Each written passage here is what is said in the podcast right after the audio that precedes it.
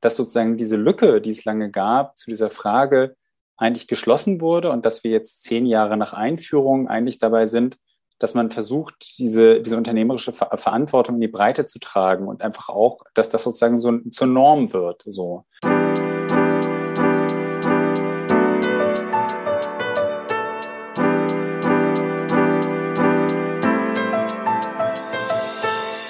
Moin und herzlich willkommen zu Fair Fashion Talk, deinem Podcast über faire und nachhaltige Mode. Ich bin Sabine Paulsen, deine Gastgeberin, und ich freue mich sehr, dass du bei diesem Podcast gelandet bist. Ich möchte meine Erfahrungen und mein Wissen mit dir teilen, interessante Persönlichkeiten und Organisationen interviewen und dich dazu motivieren, auch in deinem Alltag Fair Fashion mit einzubinden. Sebastian Herold, stellvertretender Referatsleiter in dem Bundesministerium für wirtschaftliche Zusammenarbeit und Entwicklung, kurz genannt BMZ, ist dort für die Weiterentwicklung des grünen Knopfes zuständig. Das staatliche Textilsiegel, was es seit 2019 gibt.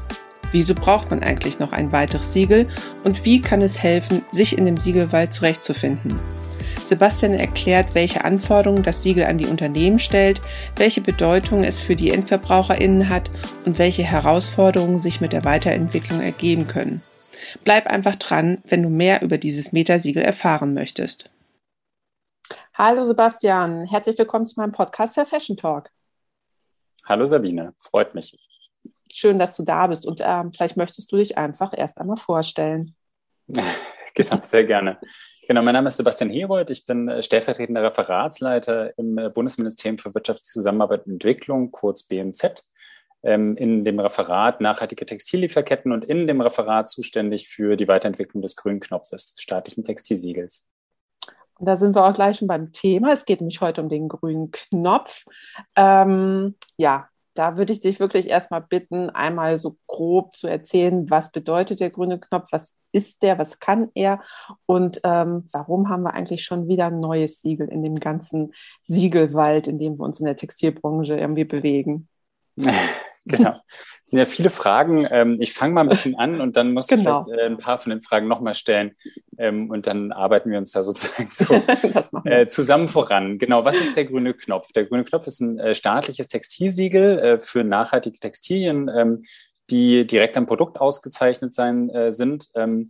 Und warum brauchen wir sozusagen ein neues Textilsiegel, um da sozusagen gleich von hinten anzufangen? wir haben eigentlich zwei zwei, sage ich mal, historische Punkte, wo wir sagen, damit wollen wir ansetzen und das ist uns wichtig. Das eine ist, wir haben ähm, über 40 Textilsiegel allein im deutschen Markt. Das heißt, ähm, es sind einfach äh, für Verbraucher und Verbraucher, die nachhaltig einkaufen wollen, und das werden ja zunehmend mehr. Es ist einfach schwierig, heutzutage wirklich zu verstehen, was ist denn dahinter. Ähm, manche von diesen, diesen Standards ähm, haben eher einen Schwerpunkt auf den sozialen Kriterien, manche haben eben einen Schwerpunkt auf den ökologischen Kriterien. Äh, manche decken Teilbereiche der Lieferkette ab, manche die ganze Lieferkette. Ähm, und das ist einfach sehr schwierig, da so die Spreu vom Weizen zu trennen. Wir haben das als Ministerium schon länger im Blick. Wir hatten äh, 2014 ähm, die Plattform siegelklarheit.de eingeführt, ähm, die es nach wie vor gibt. Das ist ein Instrument der Bundesregierung zur Bewertung von, von Standards, also nicht nur im Textilsektor, sondern auch zum Beispiel beim Thema Grabsteine und äh, Papier. Ähm, äh, und die Klickzahlen sind aber, also zumindest jetzt was diesen Textilbereich angeht, überschaubar. Das heißt, es bleibt ein Instrument, wo wir merken, das ist nach wie vor für, für gut informierte Personen ähm, eher was als ähm, für Leute, die eine schnelle Orientierung brauchen im, im Markt. So, ähm, ähm, und deswegen haben, hat sich äh, unser Ministerium ähm, 2018 entschlossen, äh, den grünen Knopf aufzusetzen. Und ähm, über diesen grünen Knopf äh, eine Orientierung für Verbraucher zu bieten. Also das ist der Haupt, das Hauptziel ist tatsächlich einfach zu sagen, am Point of Sale äh, geht es darum, dass man schnell erkennt, was ist eigentlich nachhaltig. Ähm, das ist staatlich geprüft. Es ist ja nach wie vor so, dass es äh, ähm, auch ein großes Vertrauen gibt in den Staat, was uns freut und darauf wollen wir aufbauen und zeigen, ähm, das ist nachhaltig. Das ist das eine. Das andere ist, ähm, dass wir gemerkt haben, äh, das, was immer wieder passiert und was auch eine große Kritik an der Landschaft ist, ist, dass äh, es eine Produktlinie gibt, die ist dann durchzertifiziert ähm, ähm, und der Rest des Unternehmens macht sich eigentlich nicht ähm, auf den Weg. Ähm, und auch das ist sozusagen für, für Verbraucher nicht, äh, nicht erkennbar. Ähm, und deswegen besteht der grüne Knopf aus zwei Teilen. Das eine sind ähm, unternehmensbezogene Kriterien, das andere sind produktbezogene Kriterien. Unternehmensbezogene Kriterien heißt, dass die, das ganze Unternehmen erst geprüft wird. Also bevor man ähm, äh, Produkte labeln darf mit dem grünen Knopf, ist es so, dass äh, ein externer ähm, Auditor, eine, ein ähm, Zertifizierer geht sozusagen in die Betriebe rein, äh, die das beantragen ähm, und schaut sich deren unternehmerische Sorgfaltspflicht an. Das können wir, glaube ich, gleich nochmal ein bisschen näher ausführen. Mhm, ich würde genau. sozusagen jetzt erstmal nur ein bisschen bei diesem, bei diesem groben Muster belassen. Das heißt, wir mhm. schauen, mhm. ist das Unternehmen, geht das eigentlich verantwortlich mit seiner Lieferkette um? Das ist das Erste. Und wenn das sozusagen extern geprüft wurde und äh, quasi auch ähm, ähm, äh, positiv beschieden wurde, äh, dann können alle ähm, Artikel, die mit äh, ähm, von uns anerkannten Produktstandards ähm, gelabelt sind, mit dem grünen Knopf ausgezeichnet werden. Das heißt, auf der Produktebene, also in die tiefere Lieferkette rein, ist es, äh, verfolgen wir den Metasiegelanansatz. Das heißt, wir bauen auf auf ähm, guten Standards, wie zum Beispiel GOTS ähm, ähm, oder Made in Green. Ähm, das sind elf Standards, die wir anerkennen aktuell, die unsere äh, Kriterien erfüllen. Ähm, und so versuchen wir Orientierung für Verbraucherinnen und Verbraucher zu, ein, äh, zu schaffen, dass wir auf der einen Seite sagen, dieses Produkt kommt von einem Unternehmen, was seiner Sorgfaltspflicht für die Lieferkette nachkommt und äh, dieses Produkt selbst ist in der Lieferkette geprüft worden über die zugrunde liegenden äh, Standards. Uns geht es nicht darum, also das muss man auch mal klar sagen, dass wir jetzt äh, andere ähm, Standards verdrängen. Also es gibt ja viele gute Standards in, in, in dieser Siegellandschaft, die seit Jahren sehr gute Arbeit machen. Ein paar sind ja hier auch im Podcast schon vorgestellt worden. Ähm, auf dieses, das wollen wir aufbauen, das wollen wir auch verbreitern mit dem grünen Knopf. Ähm, ähm, aber wir ergänzen das sozusagen um diese Sorgfaltspflichten ähm, ähm, und versuchen so Verbraucherinnen und Verbrauchern eben was an die Hand zu geben, äh, was aus unserer Sicht ähm, eine hohe Qualität hat ähm, in diesem sonst sehr unübersichtlichen Nachhaltigkeitsdschungel, wie wir manchmal sagen. So viel vielleicht mhm. erstmal zur groben Einsortierung. Ja.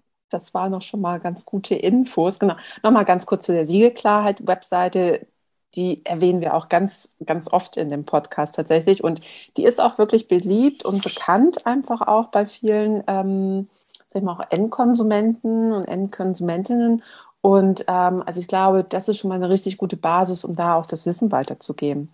So, jetzt einmal nochmal kurz nochmal zum Wenn ich kurz dich ja, kurz noch unterbrechen du? darf, nur weil das ist ja so ein bisschen so ein, äh, ein Randthema. Ich würde es trotzdem gerne noch mal kurz ergänzen. Wir sind gerade dabei, diese Siegelklarheitsseite äh, zu bearbeiten. Das ist ja hm, sozusagen was, was okay. im gesamten Ressortkreis passiert. Ähm, und wir werden, es gibt einen technischen Relaunch, weil wir sind sozusagen nicht mehr ganz zufrieden mit der Art, wie die Anmutung ist.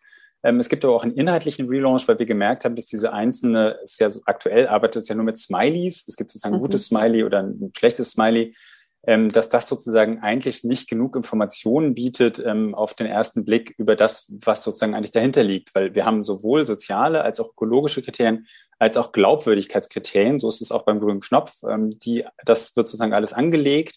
Und diese drei Ebenen werden jetzt ab Sommer nächsten Jahres ähm, sehr viel deutlich sichtbarer über ein Sternchensystem äh, für Ver Verbraucherinnen und Verbraucher. Also das vielleicht auch schon mal als Ankündigung, da kann man dann äh, im Sommer nächsten Jahres gerne auch nochmal einen Podcast zu machen. ja, super, total gerne. Das machen wir auf jeden Fall. Jetzt noch mal einmal kurz, genau, es waren ja jetzt schon ganz viele Informationen, genau, also das BMZ ähm, hat das Metasiegel, den grünen Knopf entwickelt und vergibt es sozusagen dann auch an die Unternehmen. Und mit Unternehmen ähm, meinst du aber dann halt nicht die Produzenten in Asien, sondern einfach dann die Unternehmen, die hier in Deutschland sitzen, ähm, welche Marken, Brands, die halt sagen, okay, wir möchten Produkte äh, mit dem grünen Knopf sozusagen dann ausloben. Genau, am Ende geht es um eine Produktauslobung. Ne? Also es geht mhm. darum, dass wir sozusagen den grünen Knopf am Produkt haben. Das ist auch mittlerweile so, dass wenn man irgendwo in, in Läden geht, also ähm, dass man das auch mehr und mehr sieht, was uns freut. Ähm, ähm, es ist nicht eine Betriebszertifizierung, die wir anbieten. Also es ist nicht so, dass wir zum Beispiel jetzt in der Lieferkette ähm, Betriebe zertifizieren, das tun zugrunde liegende Siegel. Also ich meine, GOTS ist hier vorgestellt worden, ähm, die zertifizieren Betriebe auch in der Lieferkette. Ähm, wir bauen auf diese Arbeit auf. Ähm, ähm, und wir tätigen auf dieser Ebene sozusagen, was die, was die äh, tiefere Lieferkette angeht und die Prüfung tatsächlich vor Ort, wie zum Beispiel jetzt in Bangladesch, ähm, nur die Aussage, dass wir sagen, diese Standards, die, die haben wir geprüft, die erfüllen sozusagen unsere Kriterien an ökologische, an soziale Kriterien und auch an Glaubwürdigkeit von Siegeln. Also das ist ja auch ein großes Thema, sind die mhm. verlässlich? Mhm. Ähm, und dann die, die, die, der eigentliche Asset oder das, was sozusagen der Mehrwert ist ähm, von dem grünen Knopf, also auch ein bisschen nochmal auf diese Frage, die so ein bisschen despektierlich manchmal gestellt wird, wofür brauchen wir jetzt das 41. Siegel, wir haben schon 40, jetzt kommt der grüne Knopf dazu. Ähm, ja, es ist eine Orientierungsmarke in diesem MetasiegelAnsatz, aber dann ist das eigentlich der eigentliche Mehrwert, dass eben das ganze Unternehmen was beantragt, sozusagen, ähm, das wird vorab geprüft ähm, auf seine unternehmerische Sorgfaltspflicht. Und das, das ist ein bisschen, es ist ein bisschen kompliziert. Wir merken das immer wieder. Für uns mhm. ist diese grüne Knopfformel, wie wir sie immer nennen, also aus unternehmensbezogenen Kriterien ähm, und äh, produktbezogenen Kriterien, ähm, äh, total einleuchtend. Ähm, wir merken aber schon immer wieder, dass man da so ein bisschen länger zirkulieren muss, ähm, äh, bis man tatsächlich irgendwie auch äh, diese Zusammensetzung versteht und auch versteht, wer eigentlich welchen äh, Verantwortungsbereich an der Stelle hat. Mhm. Hm. Ja, ich glaube auch, also klar, wenn man drinsteckt und damit arbeitet, versteht man es. Aber ich glaube, es ist halt für viele neu äh, zu sehen, dass wirklich auch dann deutsche Unternehmen, sage ich mal, geprüft werden. Also mhm. wenn ich so an die Endkonsumenten, Konsumentinnen halt denke, wenn die das, ähm, wenn die irgendwelche Reportagen im Fernsehen sehen über Bangladesch und so, da geht es dann halt auch immer um soziale Audits, aber dass tatsächlich jetzt dann sozusagen das Unternehmen, von dem, äh, was Sie aus Deutschland kennen, jetzt auch geprüft wird. Ich glaube, das ist halt einfach so der neue Ansatz. Und da kannst du vielleicht noch mal ein bisschen was zu erzählen. Was mhm. wird denn bei diesen Unternehmen dann geprüft? Mhm. Genau, also auch da würde ich so ein bisschen kurz ausholen wollen, ähm, mhm. weil das hat eine gewisse Historie und das ist eine internationale Historie und erstmal kann man grundsätzlich sagen, ähm, dass ja schon seit Jahren, also seit den letzten 30 Jahren immer wieder ein großer Diskurs über Verantwortung von Unternehmen hier geführt wurde. Also und wir kommen aus einer Zeit, wenn man mal länger zurückblickt, wo Unternehmen hier mit großer Vehemenz ähm, zurückgewiesen haben, dass sie eigentlich eine Verantwortung, überhaupt eine Verantwortung für ihre Lieferketten haben. Also es gibt, gab lange das Postulat, dass Unternehmen gesagt haben, ähm, das sind meine Zulieferbetriebe, was da passiert, ähm, das ist die Verantwortung dieser Zulieferbetriebe, aber das geht mich nicht viel an. So, also das ist da, wo wir herkommen. Und es gab ein langes, auch internationales Ringen darum, wie man nun eigentlich die Verantwortung von Unternehmen für die eigene Lieferkette definieren soll. Ähm, und äh, 2011 ähm, war das, da hat, äh, ist sozusagen von den Vereinten Nationen ähm, auf Betreiben von John Ruggie, der leider dieses Jahr gestorben ist, ähm, das ist so die, die Vaterfigur ähm, äh, dieser unternehmensbezogenen ähm, Verantwortlichkeit, ähm, ist die sogenannte, auf Englisch ist der Begriff äh, Due Diligence, also gegenseitige Achtsamkeit, kann man das vielleicht übersetzen, ähm, ist äh, quasi definiert worden. Ähm, und das ist, eigentlich heißt das äh, unternehmerische Sorgfaltspflichten so. Ähm, ähm, und das ist eigentlich jetzt der, der, ähm, der Standard, der international von den Vereinten Nationen vorgegeben wurde, auf den sich die Vereinten Nationen, also sprich alle Länder, ähm, geeinigt haben, ähm, wie unternehmerische Sorgfaltspflicht in Zukunft eigentlich gelebt werden soll und wie weit dieser Verantwortungsbereich eigentlich ist. So. Ähm, und das ist ein ganz extrem spannendes Feld. Also so, weil ich glaube, dass, und das beginnt eigentlich erst, wie gesagt, 2011 eingeführt. Dann gab es sozusagen auch diese Übertragung von dieser internationalen Ebene auf die nationale Ebene. Das führt jetzt viel zu weit, glaube ich, aber ähm, äh, im Kern ist es das, worauf man sich festgelegt hat. Und wir können gleich mal darüber reden, was das dann eigentlich heißt. Aber erstmal muss man anerkennen, dass sozusagen diese Lücke, die es lange gab, zu dieser Frage eigentlich geschlossen wurde und dass wir jetzt zehn Jahre nach Einführung eigentlich dabei sind, dass man versucht, diese, diese unternehmerische Ver Verantwortung in die Breite zu tragen und einfach auch, dass das sozusagen so zur Norm wird. So. Ähm, und die, diese unternehmerische Verantwortung ähm, im Kern bedeutet die eigentlich, ähm, dass man äh, sich, ähm, also dass man sich sozusagen seiner eigenen Verantwortung für die Lieferkette stellt, ähm, nicht im Sinne von einer Garantieübernahme oder sozusagen von einer einseitigen Verantwortungsübernahme für alles, was man da vielleicht vorfindet, sondern dass man quasi das Bekenntnis abgibt ähm, und alles dafür tut, um äh, seine eigenen äh, Risiken, die von der, dem Geschäftsmodell ausgehen, äh, zu erkennen, zu analysieren und Maßnahmen zu ergreifen, dass die, dass da sozusagen keine Missstände daraus resultieren. Und das ist, also das ist jetzt erstmal so ein bisschen, muss man ein bisschen drüber nachdenken, was das eigentlich heißt, aber im Kern dreht es sozusagen die, das um, was jahrelang praktiziert wurde. Also Unternehmen haben sich immer schon Gedanken gemacht, ähm, welches Geschäftsrisiko habe ich eigentlich, wenn ich sozusagen in die Lieferkette gehe? Was, worauf muss ich mich vorbereiten? Jetzt ist aber nicht die Frage, welches Geschäftsrisiko habe ich, trage ich als Unternehmen, sondern die Frage ist, welches Risiko geht von meiner eigenen Tätigkeit für Menschenrechte ähm, und auch Umwelt, also sozusagen, das darf man nicht unterschlagen, ähm, äh, in, in meiner Lieferkette aus. Das heißt, das ist, das merken wir auch immer wieder in den Diskussionen, ähm, das ist ein Perspektivwechsel, das ist 180 Grad. Es geht nicht, nicht so sehr darum, jetzt noch weiter darüber nachzudenken, was habe ich für ein Risiko, unternehmerisches Risiko, das ist auch ein weites Feld, sondern es geht einfach um die, um die Kehrung dieses ganzen ähm, Ansinns. Dass man einfach das Bewusstsein auch ein bisschen mehr stärkt bei den Unternehmen, dass die nicht einfach nur irgendwo einen Auftrag ähm, hingeben und sagen, hier produziert mir das jetzt bitte mal irgendwie und mir egal wie, äh, unter welchen Bedingungen, dass einfach da auch dann geschaut wird, okay, ähm, genau, typisches Thema immer keine Kinderarbeit, ähm, wie ähm, werden die Gehälter gezahlt, ähm, werden die Arbeitszeiten eingehalten, so halt einfach mal so ganz äh, plakativ.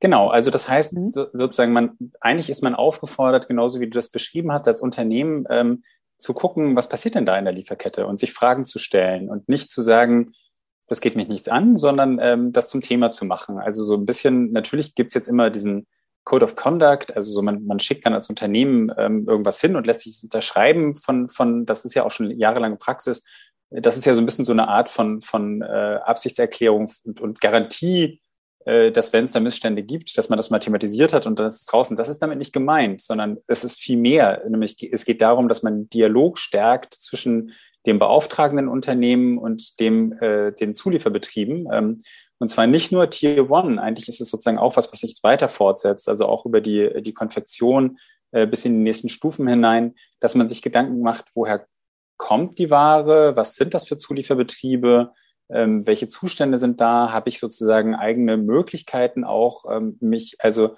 mich zu erkundigen, ähm, wie das da läuft, ähm, welche Einflussmöglichkeiten haben. Also der Kern im Kernbereich äh, dieser, dieser äh, unternehmerischen Sorgfaltspflicht sind es fünf Kernelemente, die sozusagen eigentlich von diesen Vereinten Nationen vorgegeben wurden und die sich immer wieder finden. Und die finden sich jetzt einmal im grünen Knopf wieder, aber auch, es gibt jetzt ja, das dürfte den meisten Zuhörerinnen und Zuhörern auch bekannt sein, ähm, Im Juni ist vom Parlament das äh, sogenannte Sorgfaltspflichten, äh, die, Sorgfaltspflichten Lieferketten-Sorgfaltspflichtengesetz. Lief, genau, wunderbar, dass ich mich an dieser Stelle ja, korrigieren lassen muss natürlich. Äh, aber genau, richtig, vielen Dank. Lieferketten-Sorgfaltspflichtengesetz, ein langer Titel, ist äh, verabschiedet ja. worden. Ähm, und das ist natürlich im Kern auch das, was ich da sozusagen wiederfinde, diese fünf Kernelemente. Ähm, und die muss man sich vielleicht einmal ganz kurz angucken, so damit das noch ein bisschen klarer wird. Also soll vielleicht auch nicht zu technisch werden, aber vielleicht äh, ähm, schauen wir da mal ganz kurz rein. Das eine ist, dass es erstmal eine Grundsatzerklärung braucht. Also natürlich braucht es ein Bekenntnis der Leitung ähm, dieses äh, vom CEO, von der Geschäftsführung ähm, zu Menschenrechten, zu allem, was man da sozusagen ähm, äh, machen möchte. Das ist ja auch immer klar, wenn wenn solche Themen nicht von, von der Geschäftsführung äh, mit eingebracht und nachgehalten werden, ähm, dann versickern die irgendwo. Also gerade bei größeren Unternehmen ist es, äh, ist es sicherlich der Fall. Und dann der Kernbereich, man nennt es auch den risikobasierten Sorgfaltspflichtenansatz, ist eine Risikoanalyse. Das heißt, ähm, da ist das Unternehmen aufgefordert, sich Gedanken zu machen, welches Risiko geht eigentlich von meinem Geschäftsfeld aus in der Lieferkette für die einzelnen Bereiche. Und da muss man sich dann auch angucken, ähm, was sagen eigentlich unterschiedliche Stimmen. Also es geht ja nicht nur darum zu sagen, äh, ähm, hier Zulieferbetrieb X, ähm, habt ihr das alles, zahlt ihr das so, ähm, ist das mit den, ist das alles in Ordnung, sondern auch ein bisschen äh, den Blick zu weiten, zu schauen, gibt es eigentlich Stimmen von NRO, also von Nichtregierungsorganisationen vor Ort, ähm, gibt es eigentlich äh, Stimmen auch von Gewerkschaften, also was sagen denn andere auch über das, was da sozusagen passiert? Ähm, ähm, und das auch in diese Risikoanalyse einfließen zu lassen. Der dritte Punkt ist dann Maßnahmen ergreifen, also das heißt, man muss dann an den Punkten, wo man merkt, hm, da bin ich nicht so ganz sicher, ob das sozusagen so, äh, also ob da nicht was auftauchen kann oder ob dann Probleme resultieren kann, muss man versuchen, im Rahmen dessen, was man leisten kann, ähm, was auch die eigenen Hebel hergeben, ähm, Maßnahmen dafür zu ergreifen, dass es ihm nicht passiert, sozusagen. Also wie kann ich ausschließen, ähm, dass, äh, dass da äh, giftige Chemikalien, also so, das sei denn, egal was da für Themen auftauchen, man muss irgendwie schauen, was man da machen kann. Und das ist vor allen Dingen geht es um Dialog mit den Zulieferbetrieben an der Stelle. Also der Ansatz ist eigentlich einer, der die, die, die, den Kontakt zwischen den beauftragenden Unternehmen und den Zulieferbetrieben stärken soll, ähm, um zu schauen, dass man im Dialog Missstände gemeinsam abschaffen kann. So. Ähm, das vierte Kernelement ist äh, Bericht. Also man soll sozusagen auch öffentlich Bericht erstatten darüber, wie das, wie die Umsetzung funktioniert davon und auch im Sinne von, von so einem gemeinsamen Lernen aufzeigen, ähm, was Herausforderungen sind. Also sozusagen so, da sind wir noch nicht so weit, das hat nicht geklappt, weil so. Ähm, ähm, und das fünfte ist ein Beschwerdemechanismus. Ähm, also es soll, es ist ja eigentlich gute Praxis, dass man in, in Zulieferbetrieben ähm, schon Beschwerdemöglichkeiten hat. Ähm, aber hier geht es auch darum, dass man sich überlegt, ähm, wie können eigentlich auch mich noch Beschwerden erreichen, ähm, die vielleicht auf Missstände hindeuten in dem Unternehmen. So, also was kann ich dafür tun, dass auch eine Näherin vielleicht in der Lage ist, mich als beauftragendes Unternehmen ähm, darüber in Kenntnis zu setzen, dass da irgendwas nicht so richtig läuft, ähm, damit ich dann entsprechend Maßnahmen an, äh, angehen kann. So, das ist, das sind sozusagen diese fünf Kernelemente. Da verbirgt sich wahnsinnig viel hinter. Ich finde immer dieses, diese Vorstellung, dass es ein risikobasierter Sorgfaltspflichtenansatz ist, auch wenn es ein wahnsinnig sperriger Titel ist, ähm, das ist für mich eigentlich so das Schlagwort, wo am meisten sich drin wiederfindet. Ähm, und ja, vielleicht das erstmal so weit. Ähm. Das ist wirklich sehr, sehr komplex. Ne? Also ja. wenn man das alles so äh, mal äh, so vor Augen hält. Ähm, wenn du das jetzt so beschrieben hast, Grundsatzerklärung, Risikobericht, ähm, auch Nachhaltigkeitsbericht, das ist auch sehr viel Dokumentation einfach. Ähm, wie kann man das denn dann auch prüfen, dass das nicht nur einfach niedergeschrieben wurde, Papier ist ja immer sehr geduldig, sondern auch wirklich umgesetzt wird oder gelebt wird dann von den Unternehmen? Was habt ihr da so für ja, Prüfmethoden oder Ansätze? Mhm. Genau, also ich glaube, das ist. Ähm hm. Also ich glaube, die Stellen, wo es eigentlich am deutlichsten wird, ist die Frage der, der ähm, ähm, wie das aufgehängt ist im Unternehmen. Also ähm, wenn man äh, bei Prüfungen jetzt nur die ganze Zeit mit der Geschäftsleitung spricht und die einem erzählen würde, wie, wie großartig man das sozusagen macht, ähm, äh, dann würden Prüfer an der Stelle sehr äh, misstrauisch werden, so, ähm, weil es ist letztendlich ein Ansatz, ähm, äh, der, der davon lebt und sich dadurch auszeichnet, dass man merkt, dass an verschiedenen Stellen des Unternehmens ähm, äh, diese Diskurse eine Rolle spielen. Und da ist vor allen Dingen eben auch der Einkauf zu nennen. Also am Ende sind natürlich viele der Sachen, äh, wie zum Beispiel Überstunden, auch daran gekoppelt, dass man ähm, bei, der, bei, der, bei der Auftragserteilung ähm, Konditionen setzt, äh, die nicht zwangsläufig zu Überstunden führen. Also so, das heißt, da sind ähm, äh, da sind Parameter mit drin, wo man, wo man sehr genau, also wo man eigentlich sehr schnell auch einen Eindruck davon kriegt, ob das eine gelebte Praxis ist oder ein äh, Lippenbekenntnis, sage ich mal, der, der Leitung. So, ähm, ähm, das ist vielleicht so ein bisschen so ein Beispiel. Grundsätzlich muss man natürlich trotzdem sagen, also nochmal mit Blick auf die Historie auch, das ist ein relativ neuer Ansatz. Ähm, es ist ein in sich komplexer Ansatz. Ähm, ähm, und es ist ein Ansatz, der jetzt ähm, der davon lebt, dass er prozessorientiert ist. Also es ist äh, sozusagen dieser gesamte Ansatz ist nicht so einer, wo man sagt, ähm, äh, der ist, der ist nicht sozusagen, wir sind der erste Standard, andersrum nochmal gesagt, der das jetzt äh, quasi zu prüffähigen Kriterien gemacht hat. Ähm, und es bleibt spannend zu sehen, wie das dann für das Gesetz nachher umgesetzt wird. Aber es ist eigentlich erstmal ein Ansatz, der dazu ermutigt, dass Unternehmen in diesen Diskurs eintreten und sich ihrer Risiken bewusst werden und versuchen, sich sukzessive zu verbessern. Damit ist man auch nie zu Ende. Also es wird nie sozusagen ein Unternehmen geben, ähm, was sich da auf die Reise gemacht hat und schon sehr gut ist, ähm, was aber dann irgendwie plötzlich sagt, so, jetzt haben wir das erfüllt. Da kann man nicht in dem Sinne einfach irgendwo einen Haken hintermachen. Ähm, das muss man sich irgendwie auch klar machen. Mhm. Klar, Nachhaltigkeit ist ja generell ein Prozess, der nie zu Ende geht. Ähm, genau, man, das kann ich mir auch gut vorstellen, dass man dann halt wirklich immer wieder was Neues oder neue Ansätze findet, die man dann weiterentwickelt und ähm, dann nicht auch irgendwann einfach sagt, so, ja, okay, jetzt haben wir alles erreicht, jetzt sind wir fertig. Äh, ich glaube, da gibt es immer Verbesserungspotenzial auf jeden Fall.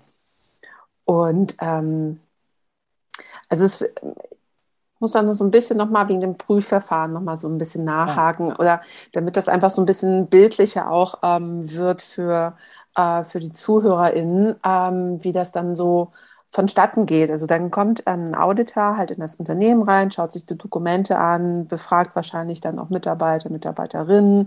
Ähm, das wäre dann so das Unternehmensprofil, was dann geprüft wird. Wie geht das dann in Richtung Produkte dann weiter? Wie kann man sich das dann vorstellen, wie das geprüft wird? Ob das alles so übereinstimmt, äh, was dann vorgegeben wird?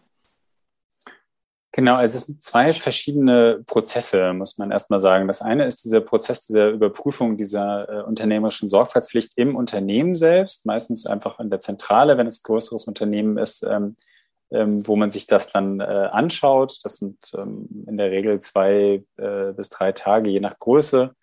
Ähm, das ist, wie du sagst, natürlich viel auch Dokumentenprüfung. Ähm, ähm, aber da muss man eben auch ein bisschen, bisschen ähm, aufpassen, dass man äh, das nicht zum Papiertiger erklärt an der Stelle, weil man kann über diese Gespräche sehr wohl einen guten Eindruck ähm, bekommen, wie ein Unternehmen mit diesen Themen intern eigentlich umgeht. Das hatte ich ja eben auch schon mal kurz ausgeführt. Auf der Produktebene, also ähm, dann für das eigentliche Produkt, also oder andersrum gesagt, wenn das sozusagen abgeschlossen ist und wenn da sozusagen ein, ein unabhängiges Prüfinstitut wie zum Beispiel der TÜV ähm, ähm, die für uns prüfen, sagt, das ist äh, erfüllt an der Stelle, ähm, äh, dann können äh, im, im äh, nächsten Schritt quasi alle ähm, äh, Produkte, die ein Siegel tragen, also das ist dieser Metasiegenansatz, ähm, mit dem grünen Knopf ausgelobt werden. Also zum Beispiel, wenn das äh, Produkte sind, die das GOTS-Zertifikat tragen, ähm, dann können die sozusagen das, äh, ähm, diesen grünen Knopf bekommen.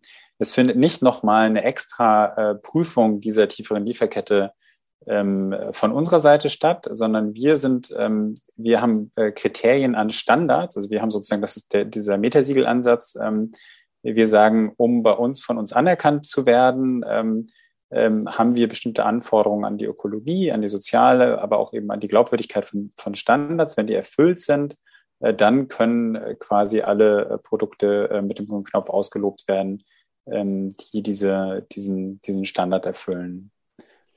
Und das ist, das ist sozusagen auch, also ähm, nochmal wichtig, ich glaube, so ein bisschen die Zielsetzung vom grünen Knopf. Ähm, also wir haben, wir haben sehr gute, ähm, äh, sehr ambitionierte Standards im, im Feld. Also sowas wie Textil, äh, Fairtrade Textil, ähm, zum Beispiel für äh, dieses Thema extensierende Löhne und, und ähm, Sozialanforderungen so.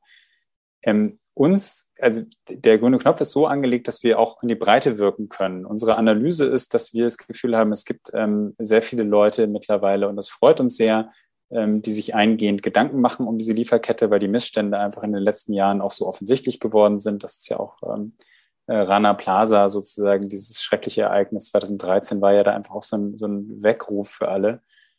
Aber es gibt eben auch viele, die, die sagen, ähm, also es gibt eine äh, Zahlen, die im letzten Jahr erhoben wurde, wo gesagt wird, 70 Prozent ähm, der Konsumenten ähm, wollen eigentlich nachhaltiger kaufen, ähm, aber die Hälfte dieser 70 Prozent äh, sind sich unsicher, was Nachhaltigkeit an der Stelle eigentlich bedeutet. So.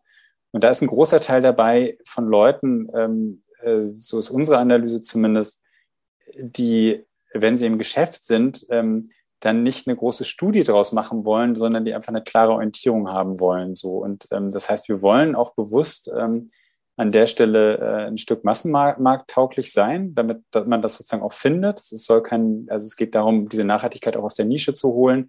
Und das heißt zum Beispiel auch, dass wir nicht nur ähm, Kriterien oder Standards anerkennen für Naturfasern, sondern eben auch äh, für synthetische Fasern, mhm. ähm, wie zum Beispiel Blue Sign ähm, oder Made in Green. Okay, und ähm, jetzt, ach genau, ja. vergessen meine Frage. War, jetzt habe ich auch schon wieder viel äh, geredet, genau. Alles gut. Ähm, genau, soziale Kriterien, ich glaube, da kann sich jeder so ein bisschen was drunter vorstellen. Ökologische Kriterien, kannst du da mal irgendwie ein, zwei Beispiele nennen, worauf da geachtet wird oder was da wichtig wäre? Also ähm, ich glaube, das sind sozusagen keine, äh, keine großen Geheimnisse. Ne? Also es geht natürlich um die Frage von Abwassermanagement, es geht vor allen Dingen um die Frage von Chemikaliensicherheit an der Stelle, äh, die äh, gewährleistet sein muss. Ähm, ähm, es geht äh, um, also es gibt natürlich auch diesen eigenen Bereich Arbeitssicherheit und Arbeitsschutz, den haben wir jetzt irgendwie noch gar nicht erwähnt. Das ist auch ein Teil den hatten wir jetzt gerade nochmal aus der Ökologie rausgezogen, weil es für uns ein bisschen was Besonderes ist. Aber es geht natürlich auch darum, dass die Mitarbeiterinnen und Mitarbeiter geschützt sind ähm, bei, bei Arbeiten oder Vorrichtungen mit, mit äh, jetzt zum Beispiel dem Umgang mit, mit äh, gefährlichen äh, Chemikalien. Ähm, so, das sind so ein bisschen, ich glaube, das sind jetzt nicht, ähm, hm, also da sind, glaube ich, jetzt aus meiner Sicht keine großen Überraschungen dabei. Ähm, aber es ist äh, so, ich glaube, dass das Gute muss man sich klar machen an dem, an der, an der, an dem, was da sozusagen passiert, ist, dass wir uns anschauen als, äh, als ähm, Bundesministerium, ähm, was sind eigentlich Mindeststandards? Also da bauen wir natürlich auch auf auf Siegelklarheit. Die haben das ja schon definiert. Also die haben gesagt, was sind eigentlich Mindeststandards an, an, äh, ähm, an Soziales, an ökologische Nachhaltigkeit ähm, und dann das durchdefiniert haben. Ähm, und wir haben das Gleiche sozusagen jetzt auch nochmal sehr definiert, äh, äh, differenziert für den Textilsektor gemacht und sind mit den Anforderungen beim grünen Knopf ähm, weit über den Mindestanforderungen im Textilbereich ähm, des, des, äh, von Siegelklarheit. Hm. Ja, ich Aber ich weiß nicht, vielleicht hast du, hast du im ökologischen Bereich, du hast ja auch viel Ahnung, wenn es da sozusagen was Spezielles gibt, ähm, was dich da interessiert, dann können wir da gerne auch nochmal gucken. Ähm, ja, nee, ich glaube einfach nur so für den Zuhörer, Zuhörerinnen, ähm, es ist einfach nochmal so anders greifbar halt, wenn man sagt, ökologische Kriterien, ja. genau, man muss darauf achten, dass halt die, ja. ähm, dass, sag ich mal, vernünftige Chemikalien eingesetzt werden und keine, die mhm. halt äh, Mensch und Umwelt halt irgendwie schaden und ich glaube, das ist einfach noch nicht so, gängig, sage ich mal, in der ähm, Diskussion oder in der Kommunikation einfach. Bei sozialen Anforderungen weiß man halt immer, okay, man muss, äh, es könnte sein, dass Kinderarbeit, wie gesagt, irgendwie auftritt, dass halt Gehälter nicht gezahlt werden oder die Arbeits, ähm, Zeit nicht eingehalten werden. Und du hattest vorhin einmal den Begriff schon benutzt, Tier 1 Lieferant. Ich glaube, das müssen wir auch noch mal so ein bisschen erklären, was damit äh, gemeint ist. Und in der Verbindung dann ähm, wird uns dann noch mal interessieren, greift oder deckt der grüne Knopf denn die komplette Lieferkette wirklich ab? Mhm. Oder mhm. ist es bis jetzt irgendwie nur ein Teil, der sich, äh, der betrachtet wird? Mhm. Genau, also äh, Tier ist, ja, das ist sozusagen dieser Fachjargon. Das geht hier sicherlich auch immer so, dass man da zwischendrin reinrutscht und sich dann ertappt, wenn man plötzlich äh, Fragen in fragende Gesichter guckt. Ähm, die sieht man jetzt hier nicht im Podcast, aber genau. ich hoffe, dank äh, deinen Nachfragen können wir die sozusagen hier auch äh, dem begegnen. Ähm, genau, das heißt eigentlich, dass die erste, äh, die erste Stufe in die Lieferkette rein aus Blick ähm, des, äh, des beauftragenden Unternehmens und das ist in dem Fall die Konfektion ähm, also das, wo die Produktion stattfindet, das, äh, das Nähen quasi von den, den Produkten so. Ähm, und ähm, aktuell, also wir sind ja jetzt im Moment gerade äh, noch in der Einführungsphase des grünen Knopfes, der ist eingeführt worden im äh, September 2019, das heißt, wir sind jetzt sozusagen zwei Jahre auf dem Markt, ähm, ähm, ist der grüne Knopf ähm, auf dieser Produktebene ähm, äh, gültig für die zwei Lieferkettenstufen ähm, äh, Konfektion, also Produktion und Nassprozesse, Spinnen, also Färben und äh, Nähen sind sozusagen die zwei Prozessschritte, die abgedeckt sind. Ähm, das ist auch die größte Kritik, die es gibt, sozusagen am aktuellen Label, äh, Label, Label. Mischung Label zwischen Siegel und Label, ja. Genau. Ja. ist, dass wir den Rohstoffbereich nicht abdecken, ähm, weil das ja bekannt ist, dass ähm, zum Beispiel auf den Baumwollfeldern äh, man einen hohen Pestizideinsatz ähm, äh, hat bei der konventionellen Bau Baumwolle und auch Kinderarbeit da immer wieder auftaucht. Ähm, ähm, deswegen hatten wir immer gesagt ähm, bei Einführung, äh, dass wir sukzessive besser werden wollen. Also so, dass, dass dieser Standard, es ist ja allgemein so, dass Standards immer so Revisionszyklen durchlaufen, international vorgegeben sind, alle drei bis fünf Jahre.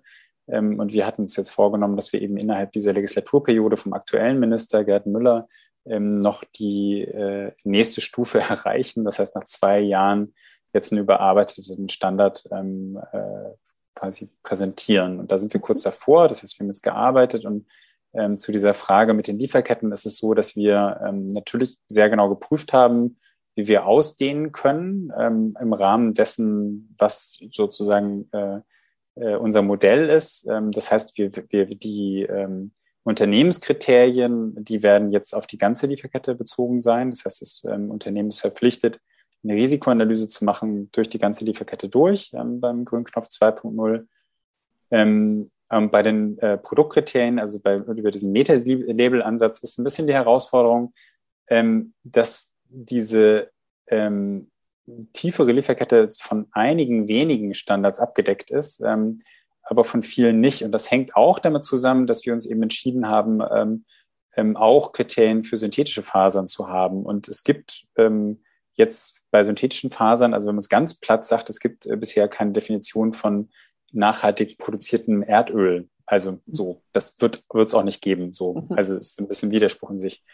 Ähm, so, und da, da kommen wir so an, an, an bestimmte Ecken, kommen wir sozusagen an das, ähm, äh, ans Ende dessen, was sozusagen innerhalb dieser zwei Jahre, das ist ein relativ kurzer, ähm, also ein kurzer Zeitraum gewesen, um das äh, insgesamt zu bearbeiten, so, weil das heißt ja, wir, wir haben alle Erfahrungen aus diesem, dieser Pilotphase nochmal mit rein. Wir haben ganz viel gearbeitet daran, dass im Hintergrund viele Sachen noch professioneller werden, dass die Sprache klarer wird. Ähm, ähm, und da waren zwei Jahre schon sehr sportlich. Ähm, und deshalb haben wir einen Umweg gewählt, sage ich mal, um auf die tiefere Lieferkette auszudehnen und ähm, auch Kriterien ähm, zum Beispiel zum Thema Kinderarbeit im Baumwollfeld zu haben. Und das sind ähm, Anforderungen an die verwendeten Materialien, die jetzt äh, ab dem nächsten ähm, Standard gelten werden. Ähm, das heißt, es gibt eine, eine Ausschlussliste, da sind irgendwie Materialien einfach auch ausgeschlossen, wie zum Beispiel Carbonfasern oder Flurmaterialien, wo einfach klar ist, die sind äh, per se umweltschädlich. Ähm, die können natürlich noch bei Feuerwehrklamotten, wo die dann eine Rolle spielen, können die Verwendung finden, aber nicht bei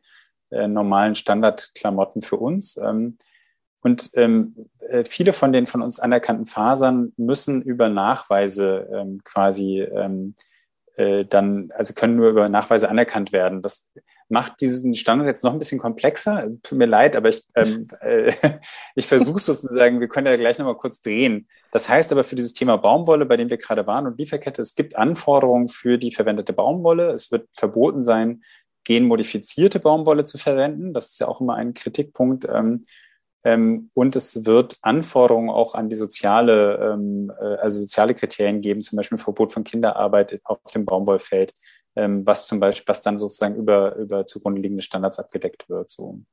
Mhm. Das ist jetzt, das ist sozusagen, also muss ich nochmal klar machen, wir, wir hätten gerne eigene Kriterien äh, für den Rohstoffbereich auf dieser Produktebene angesetzt. So, ähm, äh, das war aber in diesem Metasiegelandsatz schwierig. Deshalb haben wir gesagt, wir, wir gehen auf diese Faserebene. Ähm, und jetzt wird quasi nochmal geguckt, welche Fasern werden verwendet und entsprechend diese Fasern den Anforderungen, die wir haben. Und es gibt ja auch im Baumwollbereich ähm, äh, auch gute Standards, die sozusagen nur für diese, für diesen Rohstoff, ähm, diese Rohstoffebene da sind und eben nachhalten, ähm, dass es da keine Missstände gibt. Das wird, ist sozusagen jetzt das, was ähm, bei dieser überarbeiteten Version eine Rolle spielen wird.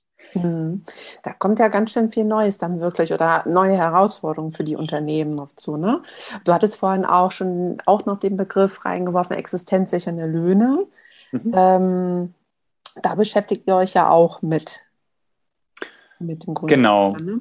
genau. Mhm. Also es ist, es ist ja, also ich hatte auch mal auf deine Seite geguckt, wie ihr das äh, Thema ähm, äh, behandelt ähm, bei deinem, äh, bei deiner Plattform. Ähm, ähm und das ist ja sozusagen, ähm, also du hast auch mal gesagt, dass viele Leute haben, wenn es um Textilien geht, ähm, so ein Bild davon, was die sozialen Missstände sind. Ne? Das eine ist sozusagen sowas wie äh, ähm, also Überstunden, ähm, aber dann ist man eigentlich auch sehr schnell bei der Frage von existenziellen Löhnen. Ähm, und äh, das, es gibt sozusagen, das ist ein, ein ganz, ganz äh, dickes Brett, muss man mal sagen, einfach weil mhm. es seit 30 Jahren gibt es Bestrebungen dazu. Man weiß, dass der in äh, vielen Ländern gezahlte Mindestlohn weit unter dem ist, was, ähm, was man eigentlich braucht, damit man äh, davon leben kann. So. Und es gibt ein großes internationales Ringen darum, was denn eigentlich äh, existenzsichernder Lohn ist. Also es gibt verschiedene Plattformen, ähm, die das bewerten und ähm, dann irgendwie Fachstreitereien darüber, ob man mit dem Mindestlohn eine ganze Familie durchbringen äh, können sollte. Ähm, oder ob das sozusagen beinhaltet, dass man, äh, dass man für sich erstmal nur Rücklagen auch für die Zukunft machen kann. Also da, da ist eine ganze Menge so auch ähm, ähm, an, an, an Fachdiskussionen. Ähm, de facto ist es aber auch einfach ähm, äh, ganz schön schwierig, das umzusetzen. So. Und es gab viele, ähm, ähm, viele sehr gute Versuche und wir freuen uns extrem, dass äh, der ähm, Fairtrade Textilstandard, ähm, der, der vom BMZ auch gefördert wurde in der Anfangszeit, ähm, es jetzt geschafft hat, ähm, vor kurzer Zeit das erste Unternehmen auszuzeichnen, was tatsächlich äh, durch die ganze Lieferkette durch ähm, äh, externe Löhne ähm, in, in Indien quasi zahlt, so. Aber das, ähm, das war, hat sechs Jahre gedauert. Also sozusagen, das ist der, der äh, Zeitlauf, der sozusagen dafür angegeben wird bei diesem Fairtrade Textilstandard, um, äh, ähm, um in dem das dann gezahlt werden muss. Ähm, und wir haben als Zyklus drei Jahre so. Das heißt, wir wussten, Ähm, wenn wir jetzt gleich extensive Löhne ansetzen würden mit äh, der äh, Festsetzung, dass man die zahlen muss äh, nach drei Jahren, äh, dann hätten wir uns quasi aus dem Markt geschossen. Wir sind jetzt gerade, bei 80 Unternehmen, die den grünen Knopf haben. Wir haben über 100, ähm, die ihn beantragt haben. Wir sehen den, den ähm, Bedarf, wir sehen das Interesse. Ähm, wir sehen auch, dass wir beim Thema nachhaltige öffentliche Beschaffung, das ist uns natürlich als, äh, als ähm, Staat auch sehr wichtig, da sozusagen, dass da der grüne Knopf mehr und mehr eine Rolle spielt ähm, als Nachweis für nachhaltige öffentliche Beschaffung. Das freut uns sehr. Und deswegen ist natürlich ein Interesse daran, dass wir Kriterien schaffen, äh, die Impulse in die richtige Richtung setzen, so, die den, die den Markt weiter bewegen, ähm, aber die trotzdem so realistisch bleiben, dass sie erfüllbar sind. Und was heißt es jetzt für, den, für das Thema extensive Löhne? Das heißt, dass wir wollen, dass sich Unternehmen, die den grünen Knopf 2.0 beantragen, dazu bekennen, dass sie langfristig extensive Löhne zahlen wollen und dass sie die ersten Schritte in die Richtung machen. Und Schritte heißt, dass man auf der erst erstmal wieder, und das ist ein bisschen diese, diese unternehmerische Sorgfaltspflichtenlogik, ähm, dass man analysiert, wo man da eigentlich steht gerade. Und das heißt, man guckt sich an, wie äh, ähm, was ist das Lohnniveau in den äh, von mir beauftragten Zulieferbetrieben. Ähm, und dann nimmt man sich eine von diesen Benchmarkings, also von diesen, diesen es gibt diese, diese ähm, äh, ähm, Standards, die sich sozusagen mit dieser Frage auseinandergesetzt haben, ähm, ähm, was eigentlich ein extensiver Lohn ist. Ähm, und äh, da soll man Abgleich finden. Also man soll sozusagen gucken, ähm, wo stehe ich aktuell und was ist sozusagen eigentlich, was wäre sozusagen das Ziel in diesem Feld. Das ist der eine Teil. Und dann der wichtigste Teil ist, dass man sich eine Strategie überlegt. Ähm, und das ist das, was dann sozusagen auch abgeprüft wird. Ähm, wie will man eigentlich langfristig dahin kommen? Also was kann ich tun? Und da muss man schon auch deutlich sagen, wenn das ein kleineres Unternehmen ist, was das beantragt, ähm, dann wird die, wird die Analyse sicherlich ergeben, dass man einiges tun kann, aber dass man alleine äh, das nicht bewerkstelligen wird. Da braucht man einfach Partner, die helfen, weil das ist einfach, also wenn man fünf Prozent äh, äh, des Beauftragungsvolumens in einem Zulieferbetrieb hat, dann braucht man nicht mit der Forderung nach der Zahlung von extensiven Löhnen zu kommen. Also das, das ist, das ist Quatsch so. Und äh, das heißt, da wird es einfach auch stark darum gehen, dass, dass Initiativen, die, die das zusammenbringen, wie zum Beispiel das Textilbündnis, da haben wir jetzt auch noch nicht drüber geredet, das liegt ja auch bei uns im Referat, ähm, und die haben auch äh, ähm, ein, ein Living Wage Lab, ähm, wo gerade zwölf Unternehmen sich auf den Weg gemacht haben, gemeinsam zu überlegen, wie sie das, äh, wie sie das voranbringen können, wie sie da sozusagen hinkommen können. Das sind sozusagen die, die Stellen, wo wir ähm, hoffen, über den grünen Knopf auch eben mehr Kooperationen herbeizuführen, ähm, um das Feld da zu bewegen. Ich glaube, das ist ein ganz, ganz wichtiger Ansatz, Sebastian, dass man halt zusammen versucht, etwas zu bewegen und nicht als Einzelkämpfer ähm, sich da versucht, ähm, ja, durchzusetzen. Und ich glaube, das ist auch einfach sinnvoller, wenn alle an einem Strang ziehen, ähm, bevor da jetzt wirklich jeder so sein Süppchen irgendwie kocht. Das haben wir ja auch schon oft bei Audits gehabt, äh, dass die Unternehmen dann in einer Fabrik äh, fünf Audits machen, alle ein bisschen unterschiedlich das macht überhaupt keinen Sinn. Und ich glaube, das ist halt ganz, ganz wichtig, dass man das halt sieht, dass man sich da austauscht auch keine Angst davor hat durch diesen Austausch, weil es ja manchmal auch dann Mitbewerber sind, mit denen man da vielleicht irgendwie zusammenarbeitet, aber dass man einfach da das Verständnis für hat ähm, und offen ist und äh, gemeinsam dann an solchen Lösungen halt arbeitet. Ne? Aber ich finde, du hast, also danke auch nochmal für die Beschreibung, weil ich glaube, das ist halt auch ein ganz, ganz wichtiger Seitenaspekt davon, den man sich auch klar machen muss ähm, man, diese Unternehmen stehen gegenseitig im Wettbewerb so und ähm, an der Stelle ist sowohl, was die Due Diligence angeht, also diese Berichterstattung nach außen, als auch bei diesen Kooperationen gefordert, dass man ähm, äh, offen mit Herausforderungen umgeht und dass man im Zweifelsfall äh, überlegt, wir haben den gleichen Zulieferer und wollen den gerne in eine richtige Richtung beweg bewegen. Ähm, äh, können wir da kooperieren? Das ist schon, das sind, also das sind neue Ansätze, die auch ein bisschen eine andere Unternehmenskultur erfordern. Und solche Unternehmenskulturwechseln, die sind nicht von heute auf morgen getan. Also ich glaube, das muss man sich halt auch klar machen. Ja, auf jeden Fall. Und ähm, auch nochmal zum grünen Knopf. Ähm, der greift ja eigentlich nur für Textilien, oder? Oder auch genau. irgendwelche anderen Produkte? Nee, nur Textilien und tatsächlich auch momentan nur in Deutschland. Es werden ja noch keine ausländischen Unternehmen zertifiziert, oder wie ist das? Nee, nee, wir haben also, wir haben sozusagen, wir haben sowohl eine nationale Gewährleistungsmarke als auch eine europäische Gewährleistungsmarke. Das heißt, ähm, mhm. äh, die, dieser, dieser Standard, dieses Siegel ist äh, quasi so europaweit einsetzbar und ähm, es gibt auch eine englische, es gibt diesen Green Button ähm, auch als geschütztes äh, ähm, Siegel ähm, und der kann sozusagen international Verwendung finden. Da gibt es erstmal keine Anschränk Einschränkung. Ähm, es ist natürlich so, dass, ähm, dass wir in Deutschland jetzt, das ist der Bereich, da ist es gegründet worden. Wir haben mittlerweile eine Bekanntheit von, von 40 äh, Prozent, also der Bevölkerung kennen uns, ähm, was uns sehr freut nach zwei Jahren. Aber wir haben durchaus auch Unternehmen, äh, jetzt, wir haben zwei dänische Unternehmen, die äh, schon zertifiziert sind, die natürlich Interesse daran hatten, auf dem deutschen Markt mhm. mit ihren Produkten äh, da ähm, äh, sich darstellen zu können. Ähm, und wir haben auch andere Antragstellungen aus anderen, äh, vor allen Dingen europäischen Ländern. Und es wird aber sicherlich, also das ist auch was, was von, von größeren Unternehmen auf uns, äh, also auf uns zugetragen wird, wir sind, also wir haben da eine Baustelle bei der Internationalität, weil natürlich, ähm, äh, wenn es darum geht, uns bekannt zu machen und auch zu erklären an Verbraucher und Verbraucher, wer wir sind, das ist Grundvoraussetzung dafür, dass es nachgefragt wird, ähm, dann haben wir einen Fokus auf den, ich möchte mal sagen, deutschsprachigen Raum ähm, ähm, und nicht so sehr auf den europäischen. Das wird ein zentrales Anliegen von uns sein für diese Weiterentwicklung und die nächste Phase und die nächsten drei Jahre. Mhm.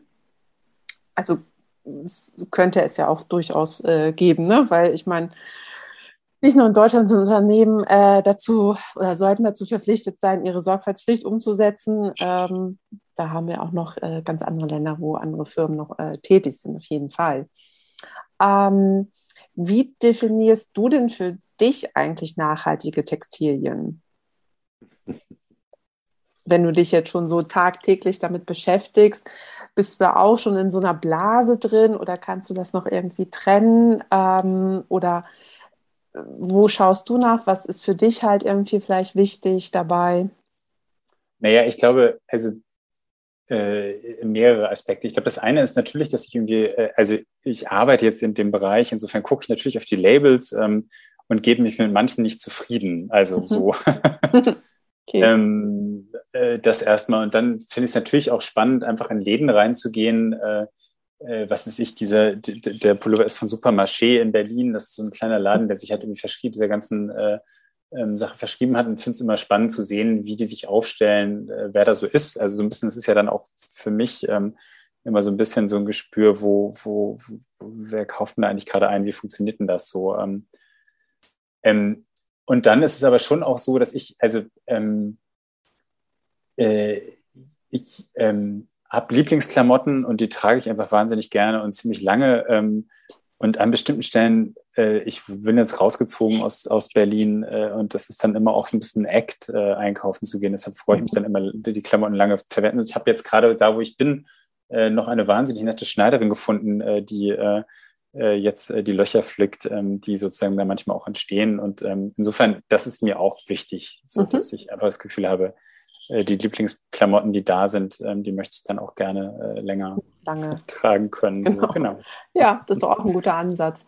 Ähm. Würdest du denn auch grundsätzlich sagen, dass der grüne Knopf die Textilbranche besser macht oder macht es es komplizierter oder wie würdest du da so beschreiben? Doch, auf jeden Fall. Also ich meine, es ist ja jetzt natürlich auch ein bisschen so eine Frage, wie soll ich die denn beantworten, als äh, derjenige, der das sozusagen auch voranbringen soll. Insofern das vielleicht mal vorab, aber es ist tatsächlich auch äh, meine innere Überzeugung, dass es so ist. Ähm, das eine ist ja so ein bisschen, dass man, dass man sich, also es gibt immer wieder Kritik an diesem Metasiegel-Ansatz, ähm, weil wir natürlich jetzt ähm, nur in Kooperation mit den, mit den äh, zugrunde liegenden Standards ähm, diese Produktkriterien auch voranbringen können. Also wenn, wenn wir wollen, dass sozusagen bestimmte ähm, äh, Kriterien sich weiterentwickeln, dann ist es einfach ein dialogischer Ansatz. Das finde ich aber auch okay. Also ich meine, das, worüber wir gesprochen haben ähm, bei den bei der Thema äh, unternehmerische Sorgfaltspflichten, ist auch ein Dialogansatz letztendlich, ähm, nur auf einer anderen Ebene. Und ich glaube, der große Mehrwert, und das wird halt leider, finde ich, an vielen Stellen noch immer wieder so unter den Tisch fallen gelassen. Also es wundert mich auch bei Bewertungen ähm, äh, von, vom, vom grünen Knopf, ähm, die man immer mal wieder so findet sind diese unternehmerischen Sorgfaltspflichtenkriterien. So, das ist einfach, das ist meiner Ansicht nach das, wo sich das Feld hinbewegt. das ist das, was man erwarten sollte und erwarten kann von Unternehmen, die sich, äh, die sich nachhaltig ähm, bezeichnen. Ähm, und das ist das, wo wir tatsächlich einfach ähm, einen großen Mehrwert bieten, wo wir äh, jetzt irgendwie auch aufzeigen, was man, wie, das eigentlich in der Prüfung sein soll. Also wir sind die Ersten, die das so, so durchdekliniert haben. Wir sind die Ersten, die die Auditoren dafür ausgebildet haben, dass sie das wirklich nachhalten können. Ähm, und wir haben gezeigt, dass sozusagen ähm, sowohl kleine als auch große Unternehmen in der Lage sind, ähm, äh, das, äh, das umzusetzen. So. Und das ist auch ein wichtiges Signal in Richtung dieser gesetzlichen Umsetzung, ähm, wo es ja gerade auch immer wieder mal äh, Stimmen gab, die sagten, das sei für Unternehmen gar nicht möglich.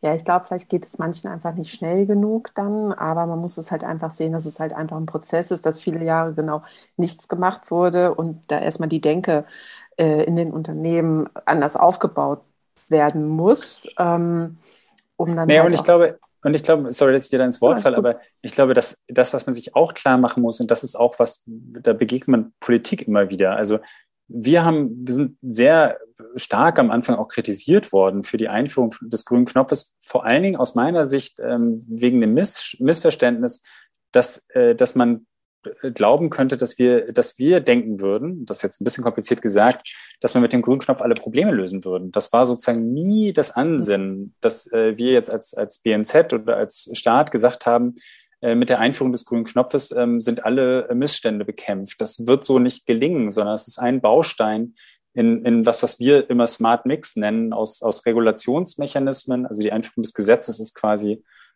eine staatliche Regulierung und freiwilligen Maßnahmen, weil es bleibt natürlich ein freiwilliges Siegel und dann gibt es auch das Textilbündnis, was damit reinzahlt. Und es gibt vor allen Dingen großen Bereich ähm, äh, auch von, von äh, der Entwicklungszusammenarbeit. Also wir sind ja in den meisten äh, textilproduzierenden Ländern ähm, unterwegs und haben da Durchführungsorganisationen, die für uns daran arbeiten, äh, dass man Standards erhöht. Äh, wir haben laufende Regierungsgespräche auch mit, äh, mit den Regierungen, wo, wo es darum geht, Standards ähm, ähm, äh, zu hinterhalten. Also so, das ist ja auch Teil von der Arbeit. Das ist auch der Teil, ähm, äh, für den das BMZ jetzt seit 60 Jahren steht. So.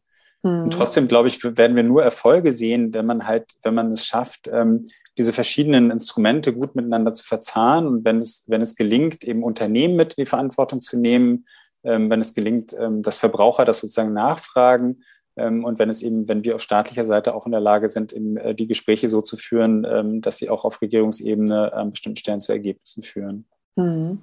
Eine letzte Frage habe ich jetzt noch, Sebastian. Ja. Ähm, und zwar könntest du dir auch vorstellen, dass es ein staatliches Siegel geben würde, was negativ bewertet, also Unternehmen, die sich absolut nicht daran halten oder auch nicht bereit sind, irgendwie was zu machen.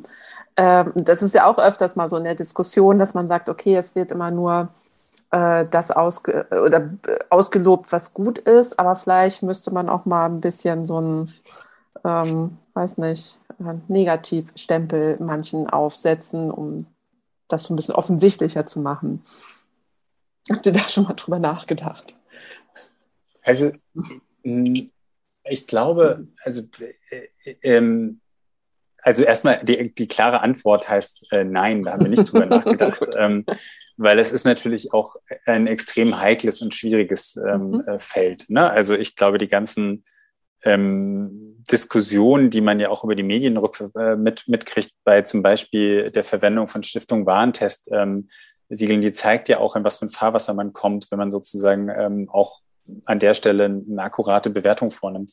Und das Gleiche sehen wir schon auch. Also bei Siegelklarheit zum Beispiel ist es natürlich so, ähm, ähm, dass man, dass wir eine Bewertung vornehmen und dass es auch durchaus sein kann, dass äh, und also dass manche Standards dann ähm, äh, von einer äh, sehr gut Kategorie dann in gut rutschen und schon allein das ist sozusagen was, was äh, Reaktionen auslöst. Mhm. So, also ich, ich glaube, unser Treiben ähm, äh, ist eher, also erstmal muss man natürlich sagen, dass jetzt gilt ein Gesetz ab 2023 ähm, für alle ähm, Unternehmen ähm, über 3000 Mitarbeiter und ab 2024 für alle ähm, Unternehmen über 1000 Mitarbeiter. Die kommen dann nicht mehr drum rum, ähm, wenn sie in Deutschland ähm, äh, ansässig sind, äh, diese Due Diligence-Kriterien, diese unternehmerische Sorgfaltspflicht zu erfüllen. Das wird nachgehalten.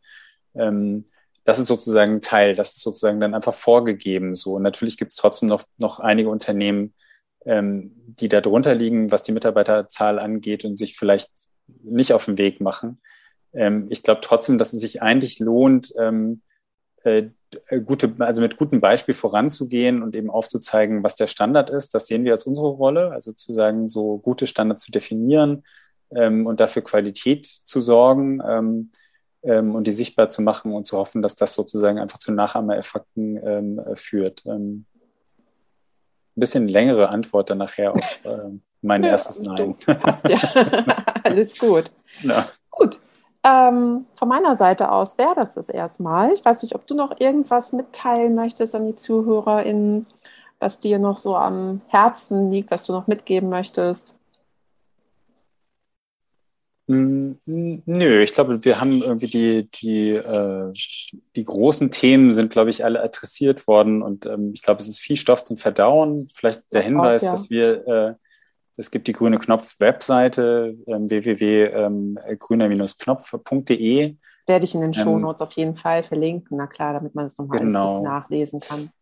Und da ist natürlich jetzt auch, also wir sind jetzt, wie gesagt, in so einem Revisionsprozess und ähm, äh, vieles von dem, was ich jetzt auch äh, berichtet habe, ähm, zu der Weiterentwicklung findet sich unter grüner Knopf Weiterentwicklung. Das äh, kann man da finden. Ähm, ähm, insofern, genau, wenn es da Fragen gibt, ähm, dann darüber. Und sonst gibt es da auch eine E-Mail-Adresse, an die man sich durchaus auch wenden kann, wenn man mhm. das Gefühl hat, dass Sachen nicht verständlich sind. Also wir versuchen natürlich klar zu kommunizieren. Das war auch mein Versuch hier.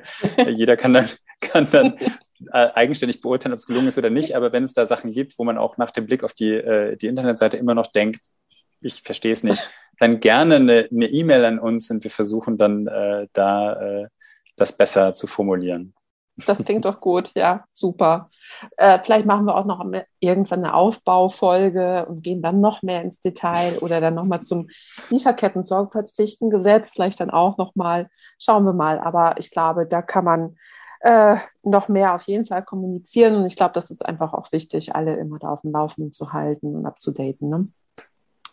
Alles klar, Sebastian, dann äh, bedanke ich mich erstmal für deine Zeit und ähm, ja, wünsche dir noch einen schönen Tag. Danke, Sabine. Dir Alles auch. Klar. Tschüss. Bis dann. Tschüss. Das war Fair Fashion Talk, der Podcast rund um das Thema nachhaltige Mode. Ich glaube, der grüne Knopf ist jetzt für alle ein wenig verständlicher geworden. Wenn du doch noch Fragen hast, dann sag gerne Bescheid. Sebastian konnte uns viele Informationen geben, was der grüne Knopf für Anforderungen stellt und welche Vorteile er bringen kann. Hör dir doch auch einmal Folge 3 aus meinem Podcast an, in der es um den Global Organic Textile Standard geht. Wenn dir diese Folge gefallen und dich inspiriert hat, dann freue ich mich, wenn du Fair Fashion Talk abonnierst, eine Bewertung hinterlässt und ihn in deinem Netzwerk teilst. Weitere Informationen findest du in den Shownotes und auf www.fairfashiontalk.de. Gerne kannst du mir auch deine Fragen und Anregungen zusenden. Ich freue mich über jede Art von Feedback. Und auf jeden Fall freue ich mich, wenn du bei der nächsten Folge wieder dabei bist.